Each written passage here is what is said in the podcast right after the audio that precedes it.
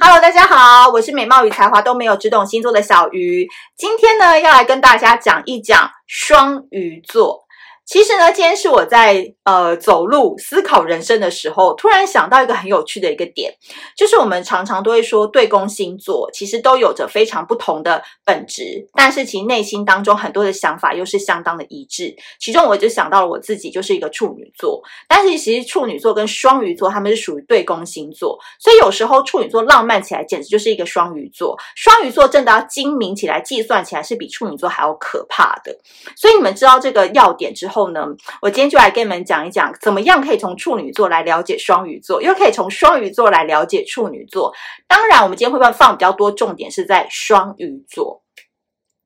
我觉得处女座呢是一个很奇妙的生物，我们可以从反抗性跟宿命论当中来提到这件事情。处女座呢本身外在是很反抗权威的，他很喜欢挑战所谓的。真理很喜欢跟你辩论，我相信你身边如果有处女男的话，这个呃这个状况应该会更加的明显。但是很奇妙哦，处女座真的面临到感情或者结婚这种人生最重要的关卡的时候，他反而是一个非常传统、非常宿命论，呃，非常听媒妁之言，非常觉得对方如果身价比他高，可以带他去，你知道。一零一的话，他可能就会选择跟这样子人结婚，而不绝对不会迷失了方向，绝对不会一时被恋爱冲昏着头，然后去结婚的人。反正处女座要结婚的对象呢，他在心里面，就算这个人不是他的最爱，但是他也会因为往后的条件，或者是我要结婚的对象是小鱼，因为他们家呢有一块宝地，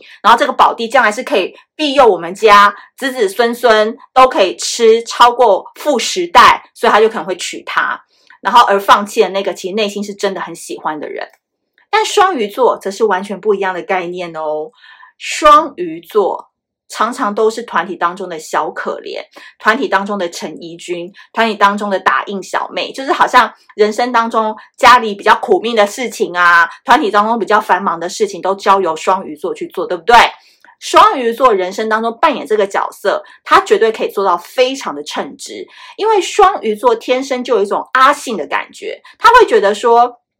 这些东西我来扛没关系，尤其是双鱼女，我常常都会在网络上笑说双鱼座比较不喜欢努力嘛，但其实双鱼女比双鱼男更靠谱一些，因为双鱼女哦，如果从小呃不是生长在富裕家庭的话，他们其实从小就知道责任感。或者是他们要往哪里去打拼，比较容易快赚到钱，所以有可能很多双鱼女呢，她不一定是呃书一定要念到大学，她可能很早就出来打工，因为她知道生活物质对她的重要性。所以其实双鱼座呢，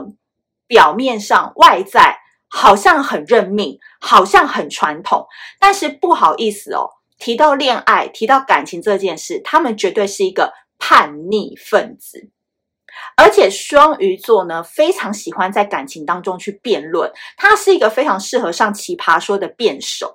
就是任何事情呢，双鱼座都可以蒙蔽过关，他都愿意扛起责任。他们只有在感情这个点上，他们会觉得说，为什么你不能让着我一点？为什么你不能好好听我说？为什么你要这样？为什么你要那样？总之，双鱼座他就觉得我忍了世界上所有的人，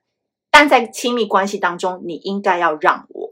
所以这个就是很多人呢跟双鱼座谈到恋爱，恋爱到后头会精神崩溃的原因。因为你以前可能看他在团体当中或在群体当中，他就是那个受气包，他就是一个非常好配合、高度配合性的人。但没有想到跟他谈了恋爱之后，他是感情当中的小霸王。所以从这个点出发呢，你就会了解说，其实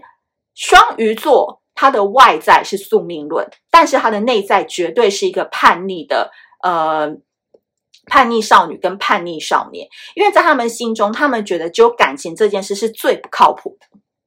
任何事情都可以靠自己的双手努力去挣、努力去闯、努力去赚，但是只有感情这件事情说变就变呐、啊！你今天爱我，我哪能确保你明天会不会喜欢上别人？所以双鱼座他对感情当中的极大的不安全感跟极大的不信任感，导致于他常常都在考验对方。其实说穿了，水上的星座都有这样子的特质，他们喜欢去考验对方一轮之后，如果对方还没有跑掉，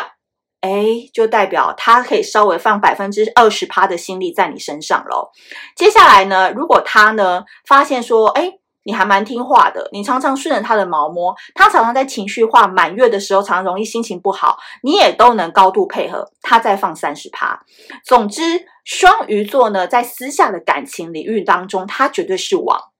他绝对跟他在团体当中，好像那种。嗯，叫他去干嘛就干嘛的小奴婢的德性是完全不一样的。那么呢，我们要说到呢，其中双鱼男哦，这种大男人主义跟霸道性呢，是比双鱼女还要严重的。这也是我之前常常提到说，双鱼男为什么人生当中有那么多的红粉知己，他他常常都把不同类型的女性分不同的抽屉，一一收藏着，收藏在口袋里，收藏在掌心里，有不同的对象。你们可不要说双鱼男渣，这个就是一个双鱼男的求生欲。你知道这个理论很简单嘛，跟投资一样，不要把所有的鸡蛋都放在同一个篮子里。哪一天呢，这个呃股市崩盘了，你的整个家里啊一那个财产都没有了。但是如果你平常就懂得分散风险的话，你偶尔呢这里还可以有个十万，这里还可以有个一百万，这里有个五十万的股票都还可以拿，人生就会比较轻松一点。所以，回归到双鱼座的一个最重要的一个核心，他不想要人生那么累，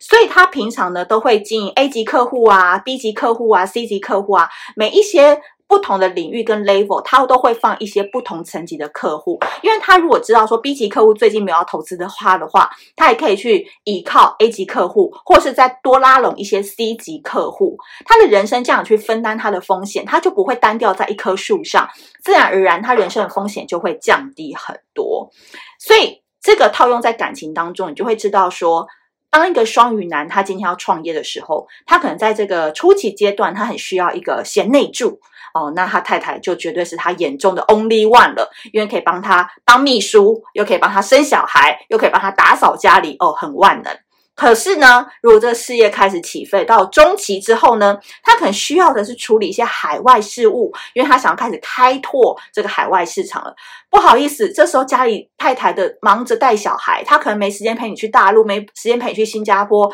谈业务。这时候如果万一出现了一个很懂业务的人，很会讲 English or French，就是可以带着他一起去谈业务的话，通常。这个双鱼男身边就会开始出现不同阶段需要的不同女性。有些人呢是公司会很分明的，他会觉得说，嗯，这个下班之后就不要联络，或者是下班之后我们两个就没关系了。但是呢，这个双鱼座绝对是公司公公领域跟私领域都要连在一起的。为什么？因为他知道对你投资一点感情，你才不会跑得太远。他知道施展一点魅力在你身上。你不论在呃任何的要求，或者是在任何的应对进退上面，你就更能配合他，这样他就可以更省力了。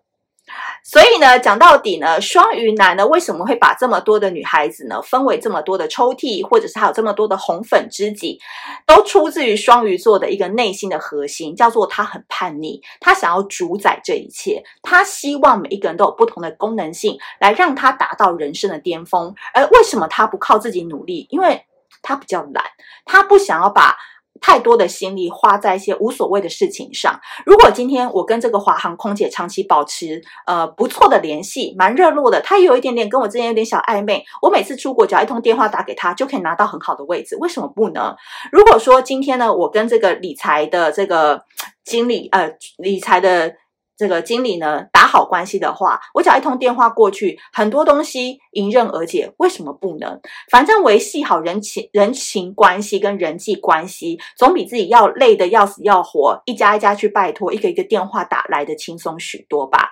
所以，如果你能够掌握双鱼男的核心的话呢，其实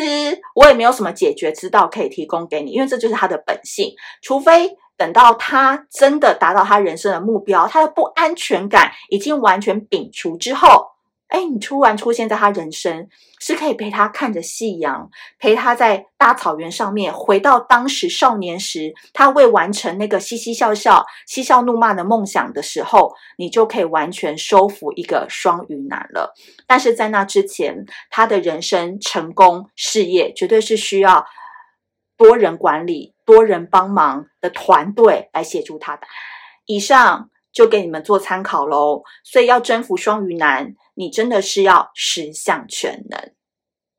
那如果你喜欢今天这集的内容的话呢，其实我们在二零二一年三月二十六号那一天呢，也会举办一个水象星座微醺讲座。其中呢，我邀请到的这个朋友呢，他是网红界的。呃，补教界的网红居哥，那居哥就是一个非常非常标准的双鱼男。我在他身上真的也是看过了很多大风大浪，嗯，该了解的抽屉我也都了解过。所以，如果大家有兴趣的话呢，都可以尽快到小鱼星座来了解相关的资讯。那我们下次见，拜拜。